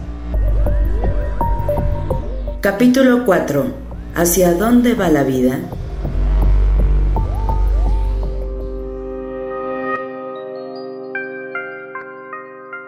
Corta la vida o larga. Todo lo que vivimos se reduce a un gris residuo en la memoria. De los antiguos viajes quedan las enigmáticas monedas, que pretenden valores falsos. De la memoria solo sube un vago polvo y un perfume. ¿Acaso sea la poesía ida vital? Saludo con mucho gusto al auditorio de Prisma RU. Hoy les platico una vez más sobre el origen de la vida. ¿Por qué es que evoluciona? ¿Cuál es la necesidad de ir cambiando? Escuchemos otra vez la voz del doctor Antonio Lascano. La evolución no se discute, es un hecho. Dos, todos los organismos tienen lo que en francés se dice pulsión, en inglés sería drive, en español no tenemos una buena traducción, pero los seres vivos quieren evolucionar. Ningún ser vivo puede dejar de evolucionar. Los seres vivos tenemos, sentimos la urgencia de evolucionar. Tres, los seres vivos evolucionan por la herencia de los caracteres adquiridos, cosa que también decimos los mexicanos hasta la fecha, porque si una embarazada a las 3 de la mañana se le ocurre que quiere fresas con salsa de almejas, hay que ir por fresas con salsa de almejas para que el niño no salga con cara de fresas con salsa de almejas. Se dan cuenta cómo este mito de la herencia de los caracteres adquiridos sigue persistiendo. Y finalmente la Marx dice, cuando los organismos evolucionan, van subiendo por esta escalera de la creación y entonces el problema cuál es que para evitar eh, se quede vacía la escalera de, de la evolución, la Marx propone que hay en realidad generación espontánea que permite tener la materia prima para la evolución. Todos conocemos la deformación que se ha hecho de la historia de las ideas de Lamarck. Todos reconocemos la historia en donde dice, bueno, según Lamarck, las jirafas van haciendo más largo el cuello porque quieren nutrirse de las hojas que están en la parte superior de los árboles, estiran el cuello y esto va a hacer que sus descendientes tengan el cuello más largo o más largo o más largo. La idea de que hay una herencia de caracteres adquiridos es una idea extraordinariamente común en todas las culturas. En este contexto es que nace Charles Darwin. ¿Hacia dónde van las investigaciones en torno a la vida? ¿Cuáles serán las nuevas propuestas en torno a la evolución? A lo mejor están más cerca de lo que creemos. Vamos a escuchar nuevamente al doctor Antonio Lascano. Depende que definamos por vida, pero de que podemos simular, por ejemplo, secuencias de reacciones en un tubo de ensayo, eso lo hacemos cada día. Que podamos este, eh, crear eh, como lo hizo don Alfonso Herrera, sistemas acotados por membranas y ver cómo responden a potenciales de acción, lo hacemos sin problema. Podemos, podemos sintetizar RNA sobre pedido o incluso RNAs que no tengan las cuatro bases tradicionales. Yo creo que muchas de las propiedades que asociamos a los seres vivos son perfectamente factibles de ser sintetizadas y se está haciendo en el laboratorio prácticamente todos los niños que están naciendo en este momento es extraordinario. No sabemos hacia dónde va a ir la siguiente propuesta de una teoría de la evolución, pero yo creo que la sociedad tiene que estar obligada a proporcionar las, los medios para que el potencial creador de aprendizaje, de eh, análisis, de cada niño y cada niña que nace se tiene que dar. Yo creo que esa es una obligación social. ¿Eso qué significa?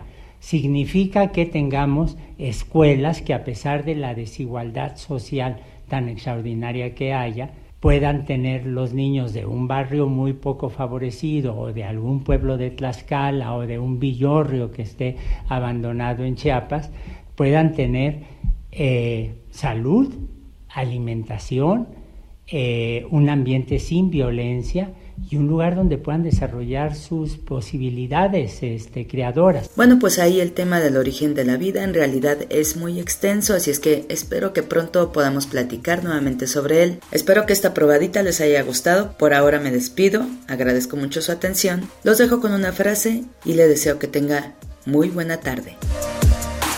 No hay ninguna diferencia fundamental entre el hombre y los animales en su capacidad de sentir placer y dolor, felicidad y miseria. Charles Darwin.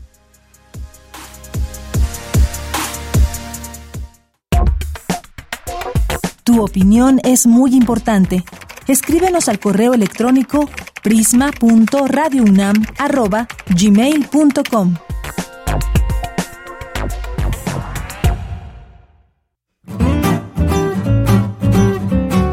Cultura RU.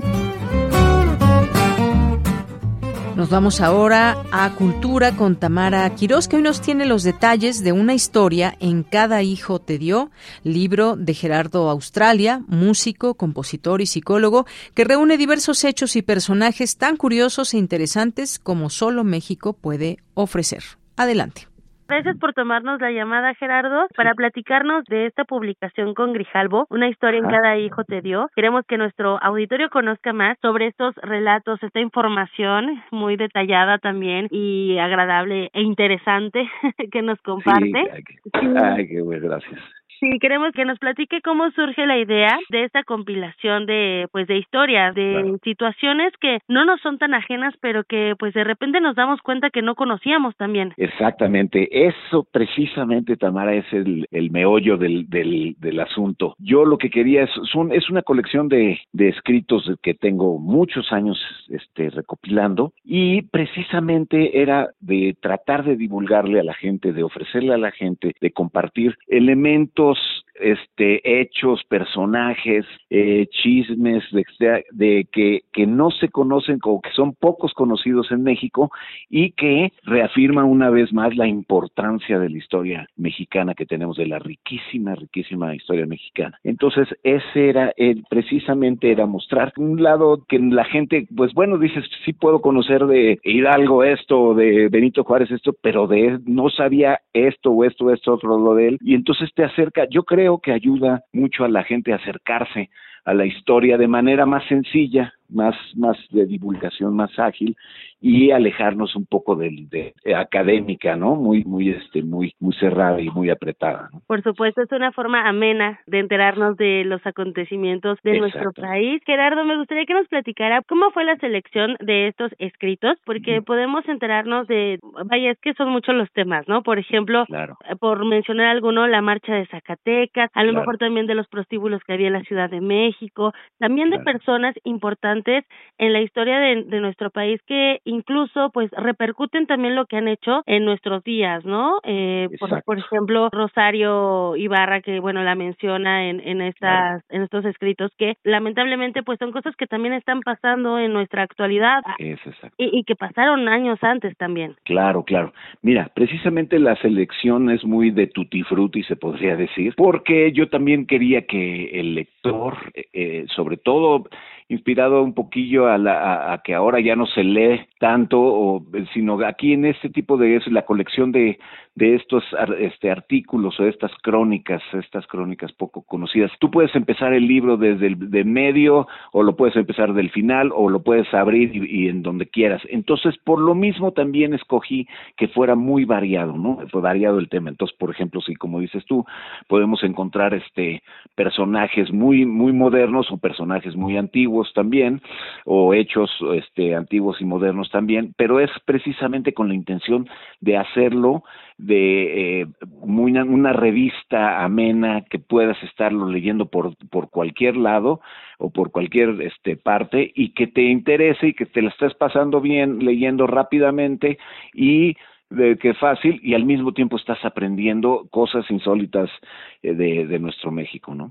Sí, claro. Hablando de, de los escritos, por ejemplo, de, de esta investigación, ¿no? Porque eh, vaya, es un metatexto en cada texto, eh, porque claro. de hecho también hay una sugerencia en algunos escritos de, por ejemplo, algunos otros libros o también algunas otras referencias de otras artes. Exacto. Exactamente, sí, un, una conlleva a otra. La verdad está, todo está basado en una gran, una, bueno, mucho, mucho tiempo de investigación y en una, este, en una seriedad de, de las referencias, ¿no? También está, todo está basado, entonces también con lo que pudiera compartir de que, por ejemplo, oye, hay que sobre, por ejemplo, Metínides, que, que era el, el, el, el, fue el rockstar de la, no, de la fotografía de la, de la nota roja, hay un excelente documental de una mexicana que, que, ay, se me olvidó el nombre ahorita, pero entonces lo recomiendo ahí en el libro, ¿no? Entonces digo, por favor, acérquense a esta película, o acérquense a este libro, o acérquense a, a este, a esta ¿no?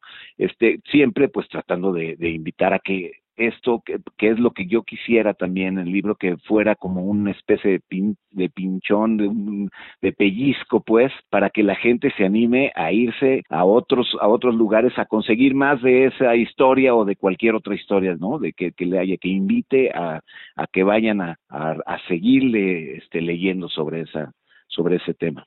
Gerardo, y, y de hecho eh, también me gustaría que nos platicara sobre el prólogo y el diseño de los dibujos, bueno, las ilustraciones, porque también esto es parte importante de, de este libro. Es un conjunto, y es una joya lo, lo que Grijalvo le ha publicado, ¿no? Todo, claro. todo este, este trabajo que hay. A veces no nos, no nos metemos tanto en, en la cadena del libro, pero pues vaya que se ve el, el trabajo de, de varios, incluso me atrevo a decir años. Sí, sí, sí, sí, sí.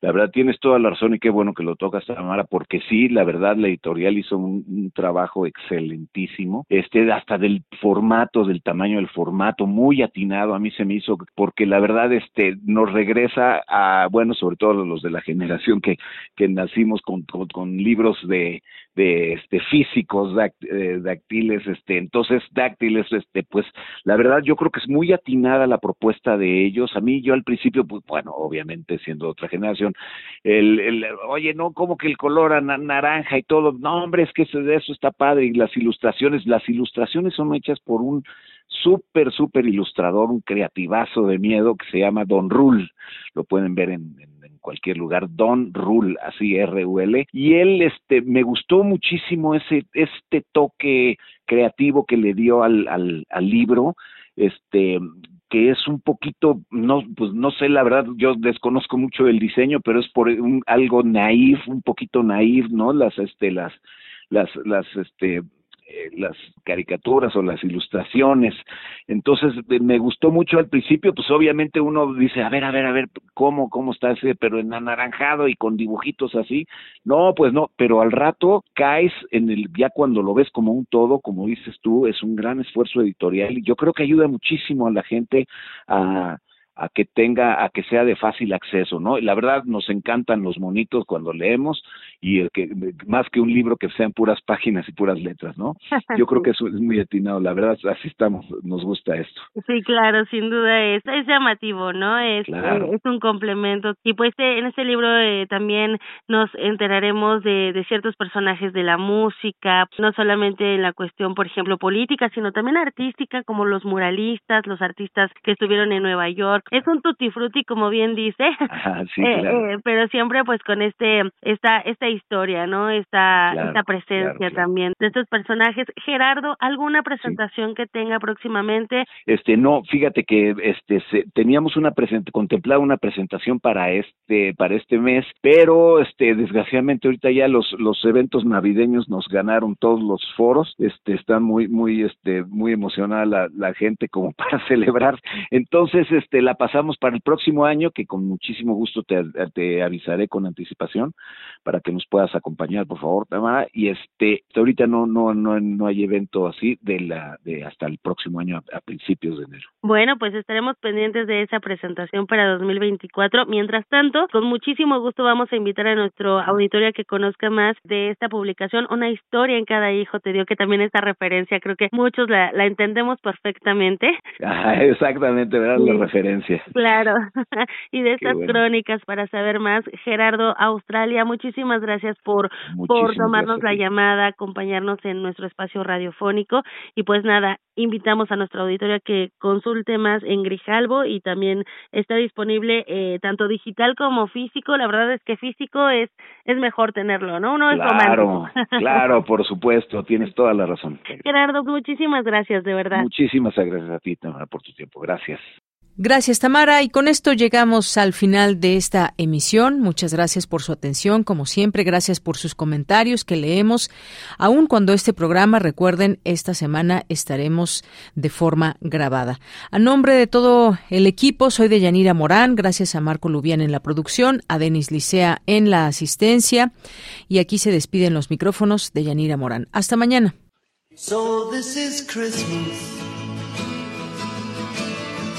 What have you done?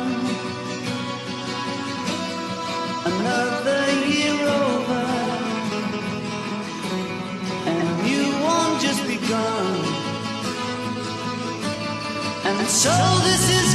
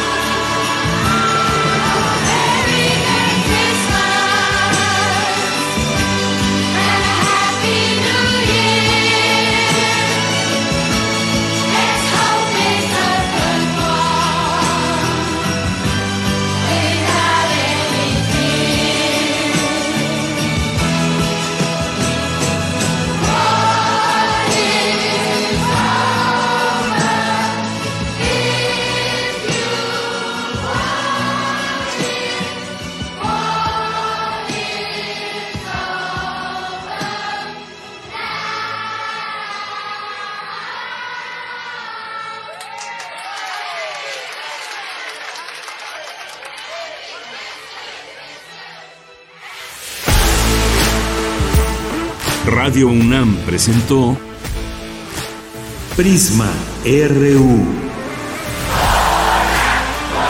Una mirada universitaria sobre los acontecimientos actuales.